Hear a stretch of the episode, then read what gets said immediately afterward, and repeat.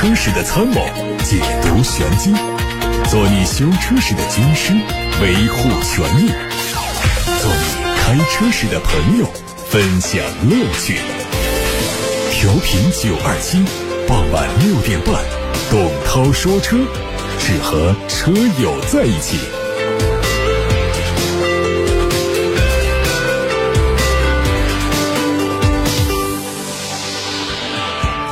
这是正在直播的董涛说车，各位关于选车用车的问题可以发到直播间，热线是八六八六六六六六，打通留言，还有董涛说车的微信公众号也可以留言。我们先关心一下今天的汽车新闻，广汽菲克的破产申请引发了二十多家经销商向广州和长沙相关部门联合发函进行维权，提出了全额兑付保证金和返利、解决问题前抵制破产清算等诉求。针对众多经销商联合维权事件，广汽集团目前回应说，作为国有控股企业以及广汽菲克的股东之一，广汽集团将积极支持它的债权债务依法依规处理，并根据市场化原则和公司发展需要，探讨活用其资产资源的重整措施，尽力维护和保障各方权益。届时会根据信息披露的要求进行相关的发布。同时呢，广汽集团将督促广汽菲克依据《汽车销售管理办法》《企业破产法》等法律法规，配合破产管理人依法依规作出安排。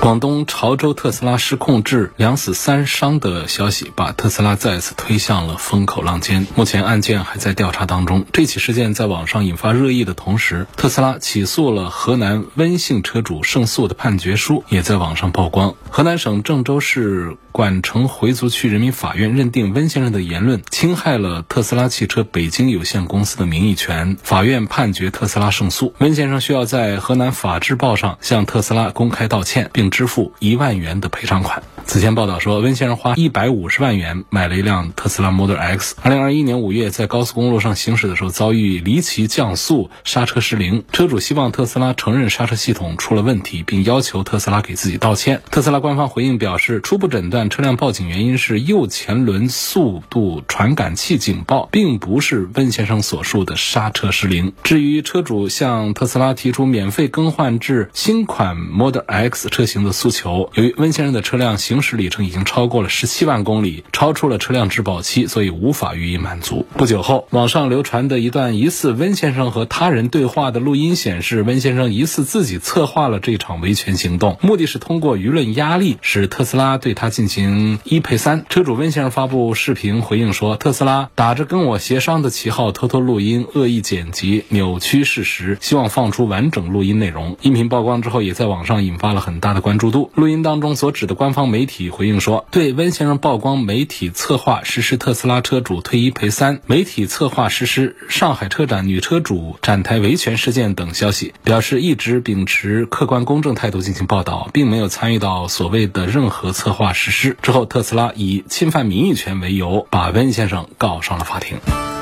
昨天，比亚迪第三百万辆新能源汽车正式下线，至此，比亚迪成为第一个进入新能源汽车三百万辆俱乐部的中国品牌，也是最快达成三百万辆产销的新能源汽车品牌。从第一辆新能源汽车到第一百万辆新能源汽车，他们用了十三年；从一百万到两百万用了一年；从两百万辆到三百万辆呢，只用了半年。比亚迪在新能源的赛道上上演了全新的加速度，领跑整个新能源汽车市场。面向未来行业变革和用户消费趋势的变化呢，王传福表示，比亚迪将继续专注科技创新，以领先科技和多元产品满足人们对美好生活的新的追求。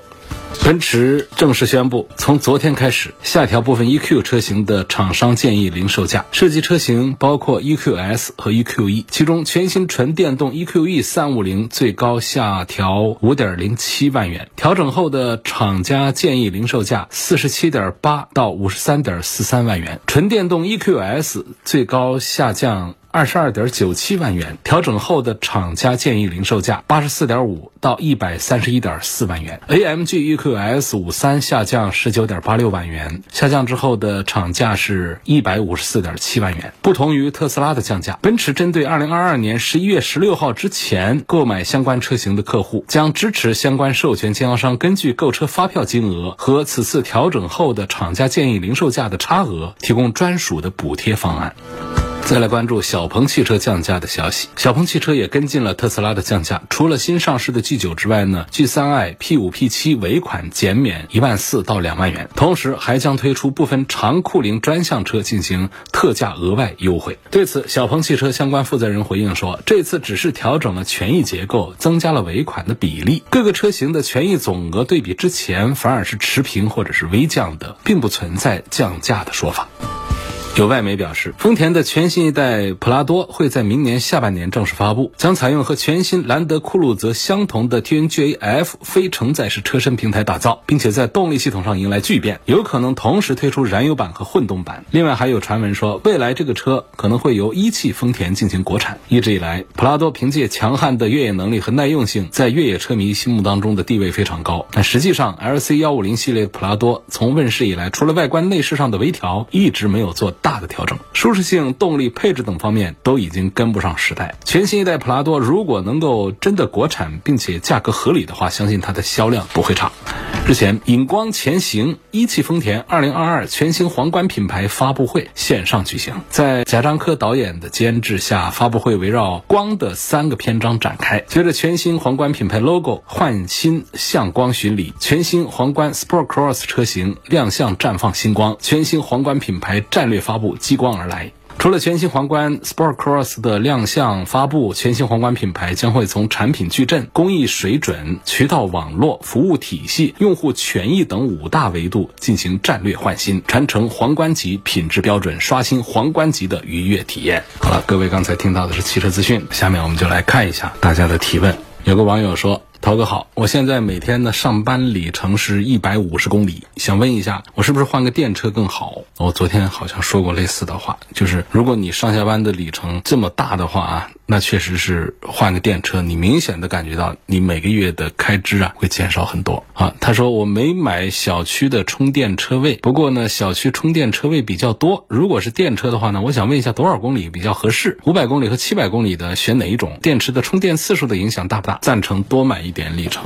因为本身里程是要打折扣的，也不是说它是虚标啊，因为它这个数字也有出处。它确实是在实验环境下能够有这样的一个里程数，但是我们开车又受到温度的影响，又受到路况的一些影响啊，再受到电池的寿命的影响，我们要有个思想准备的话呢，打个七折那都是比较多见的。说只打八折那就是很漂亮的了。比方说它标称五百公里的，实际上能跑四百公里往上的话，那已经是很接近完美了啊，就是很不错的了。说打八折，所以你要打七折，你都应该接受它。标称五百公里，实际上跑三百五十公里就不灵了，就要充电了。这种情况我们都要接受它。这电池就是这样一个情况，所以它要跟温度、跟我们的路况、跟我们的速度、驾驶的习惯各个方面相关联，才可以更接近于厂家发布的实验室的那个数据。就是它标称的说，我这车最远可以跑多少公里？你说跟它较劲儿，你这虚标怎么样？它可以真的把它的全套的证据把它拿出来，它在实验环境下真的可以跑到这个数字。但是我们消费者那怎么办得到呢？说新车更接近一些，它电池还有个衰减，你开个大几年之后，电池就会。我们手机大家都有这个经验，手机刚买的时候，那一天可以高强度的用手机，用到晚上还有电，然后用个一年多以后，你就会明显的发现，到了下午就不行了，一般到了晚上得早点充电，甚至有很多人把充电宝都放包里，中午都得补一次电，所以这就是电池它老化衰减的一个情况。因此呢，这种情况我通常会建议里程数呢尽量的买大一点的，五百公里和七百公里的，选那个七百公里的，那肯定是贵一些了，价格的问题啊，经济的的问题，这。这个就自己琢磨，自己看，就是我的预算是否支持买那个里程数更大的。因为一个电车上最贵的是电池。我是昨天还是前天我说了，发布了一个电池包的零整比。我们某品牌北汽集团造的某个电瓶车，那个车子卖十七万多，然后换个电池包也十七万多啊，那是个极端的啊。大多数的会是怎样呢？就是说这是一个二十万的电动车，对吧？大多数的是集中在一个百分之五十的一个零整比，就是这个电池包你要更换的话呢，差不多是十万块钱，这是比较多见的，做的。比较好的就不到十万块钱，就是百分之四十几的，就是大概得八九万块钱。那然后也有一些呢，二十万的一个车。它的电池包换下来得十一二万，这种也有。那像我刚才说的北汽的某款车型的话，那是这次零整比发布里面的一枝独秀了，这打引号的一枝独秀了，这肯定是贬它的，不是夸它的。你都接近百分之一百的零整比，你这电池包是个什么玩意儿做的？一个十七万多的车，我不记得它具体那个车是多少钱。假设那个车车价是十七万五，它换一个电池包竟然是十七万万三，你这开什么国际玩笑？是这样的车呢，大家都别买了啊！说这意思呢，就是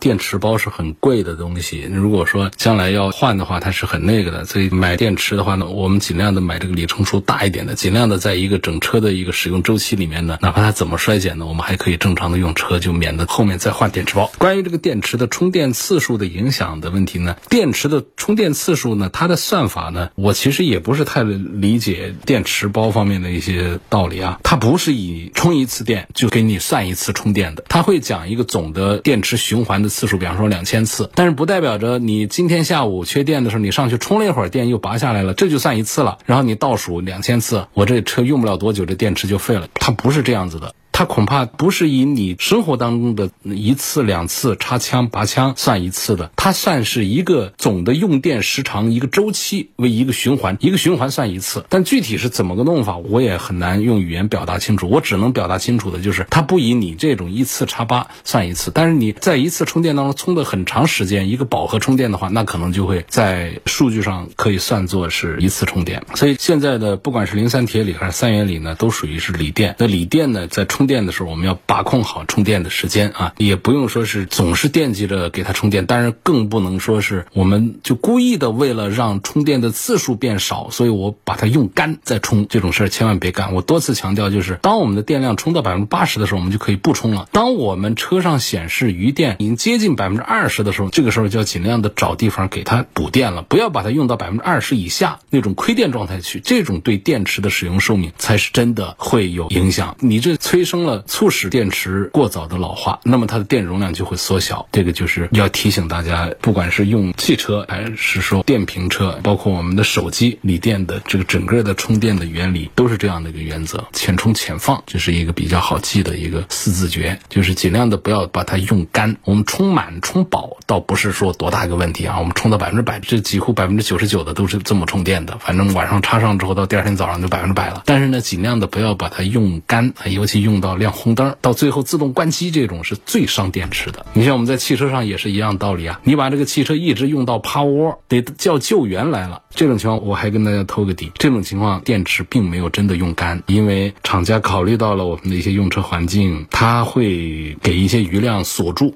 它不释放出来，这其实呢就是怕我们很多人不知道电池的一些用电原理啊、保护原理，每次把它当油车一样开到报警、开到红灯、开到趴窝，再给它补电的这种情况，它其实锁了一点余电的。有个网友问我说：“塞纳的最低配和奥德赛该怎么选？塞纳最低配和奥德赛怎么选啊？就是这个配置上，在这个 MPV 上呢，其实这都不是多大个问题。就是我们买个 MPV 呢，奥德赛和塞纳还是有很大的不同，就是一个小一个大，塞纳大。”奥德赛小，我们如果不觉得奥德赛小的话，实际上我是会更赞成奥德赛多一点的。因为你同样价位来买到的这个低配的塞纳，来跟高配的奥德赛相比的话呢，在配置上那区别就可大了。而且奥德赛本身呢，它的内饰做工啊都比较家庭化，比较细腻一点。这个塞纳呢，它做的其实就是更商务一些那种气质。我觉得如果说我们不需要特别。宽大的空间的话呢，作为一个家用 MPV，我会推荐奥德赛多一点。那么我们在一些商务的一些场合的话呢，奥德赛会显得小气了一点。这个时候塞纳呢，一个是停在那儿看着都大些，第二个呢就是第二排确实是要宽敞一些。这种情况下就是大一点的塞纳。它更有优势，因此我觉得这位朋友在判断这两个车怎么选的时候啊，我觉得不管是动力单元呐，还是开的感觉啊，这就没什么多的可说的，也包括这个配置啊，这各方面，其实这种一分价钱一分货，你这一个高价位和低价位之间呢，就肯定会有一些区别。我觉得最主要的就是我们判断一下，买这个车我能不能接受奥德赛这样小一点点的，能接受。优先考虑奥德赛，因为从配置上讲，塞纳的槽点要更多一些。如果说我就觉得奥德赛它确实是小了一点，这个没有什么不好取舍的，直接塞纳。因为 MPV 啊，空间大，一寸大一分强，尽量的 MPV 呢是往空间大上来考虑，更正确一些。下一个朋友说，我是二零二零年的天意，今年四月份呢，我姐姐开我的车在湖南过寒冻时候涉水熄火了，没有二次启动，在 4S 店换了大量的电器电路元件，现在我感觉这个油门的灵敏度变低了，刹车的灵敏度变低了，方向盘变硬了，动力减弱了。想问这种情况是涉水以后的必然的后遗症呢，还是换了某些电子元件之后导致的？希望涛哥回复一下。我倒觉得这不像是换了电子元件导致的这些问题啊，因为这几个事儿之间呢，好像它都没有那种相关联的事儿啊。你比方说方向变硬和动力减弱这之间呢，还能看到一，其实这之间应该也没什么关系。然后刹车灵敏度变低跟这个方向盘变硬之间也找不到关系。那油门的灵敏度变低，我觉得这之间也。都找不到什么具体的关系啊！我觉得恐怕还是跟这个涉水之后的后遗症有关系。我不知道是多么严重的一次涉水。这涉水如果比较严重的话，确实车上的油啊、水什么的是都该换一遍的。你如果只换电子器件，油和水都不换的话，比方说刹车管路里面要是有水的话，刹车倒是也有，但是刹车的灵敏度、刹车的强度它就会减弱，就有刹不住的情况，那就排水，那把油液整个都把它换掉。如果是液压助力转向，那就是有油液的。还有一些就是进水之后呢，它导致。了有一些传动零部件上的一些氧化润滑的效果变差了之后呢，是当时可能区别不大，时间长了之后，你四月份发生的事儿是吧？到现在过了半年，那可能这些地方的后患就开始出现了呗。我觉得跟这个有一些关系。所以这个还是要到四 S 店去啊，把这个油啊、水什么的通通的换一遍试试，然后再分别查一下油门的灵敏度变低啊，这些它们的原因是什么，刹车的灵敏度变低的原因，把它们找清楚。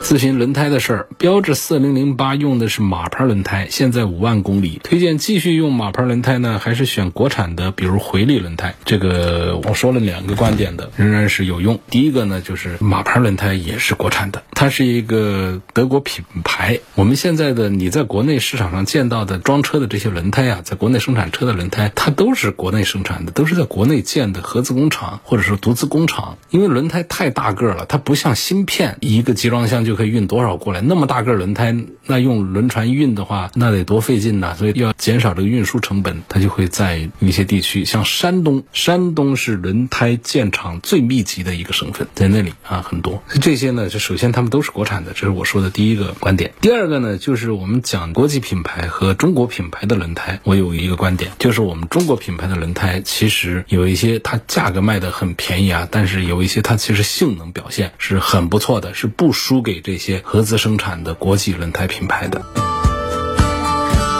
我们看一看，通过微信的后台发过来的信息啊，二十万的预算呢，我就把这个雅阁和迈腾都取消了，因为二十万以内它的配置太差了。英仕派一点五燃油版和帕萨特三三零的精英版，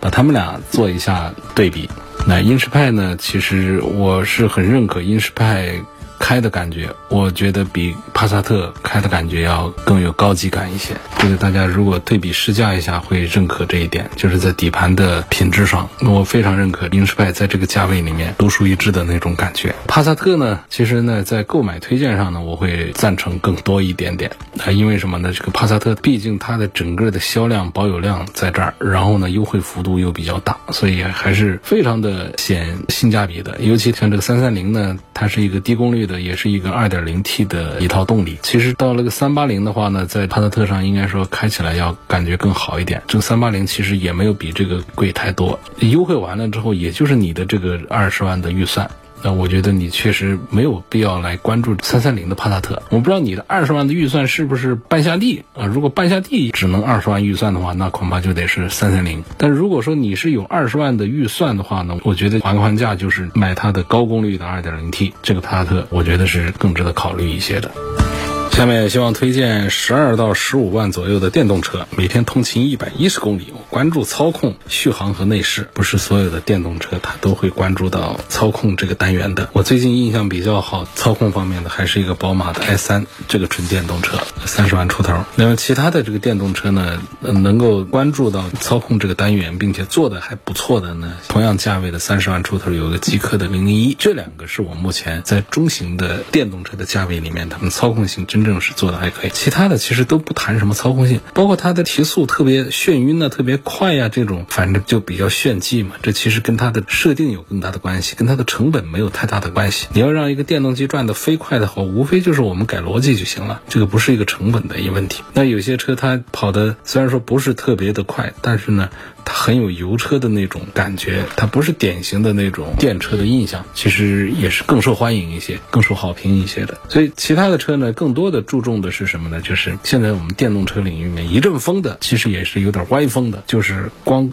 搞那些舒适配置，光搞各种屏幕，那屏幕上是各种软件应用，弄这些东西去了，所以大家都不大关注说这个车还讲个什么底盘的调教一个操控，自己也不研发一款车，常见的就是东拼西凑的弄一些技术来，然后找一个代工厂就把一个车给做出来了。这种车呢，它拿出来的数据，一个就是我这儿有多少块屏，二个呢就是我这续航能跑多少公里，三个呢它就可以把电机调得飞快，说我这车提速三秒四秒的就弄。这几个东西，然后卖一个高价位，就常见的电动车的这个歪风邪气啊，这个行业里面就喜欢搞这个。真正有谁潜下心来说，我关注一下我这个底盘的这个调教，我关注一下这个驾驶感受，让燃油车向电动车切换的这一波用户们能够更容易接受电动车的驾驶感受，让我们这个车在品质控制方面做得更加的稳定，让我们这个车从电池到主被动的车辆的安全方面做得更加的优秀和出色，让。让我们的售前、售中、售后的服务体验做得更好。有多少卖得好的那些电动车品牌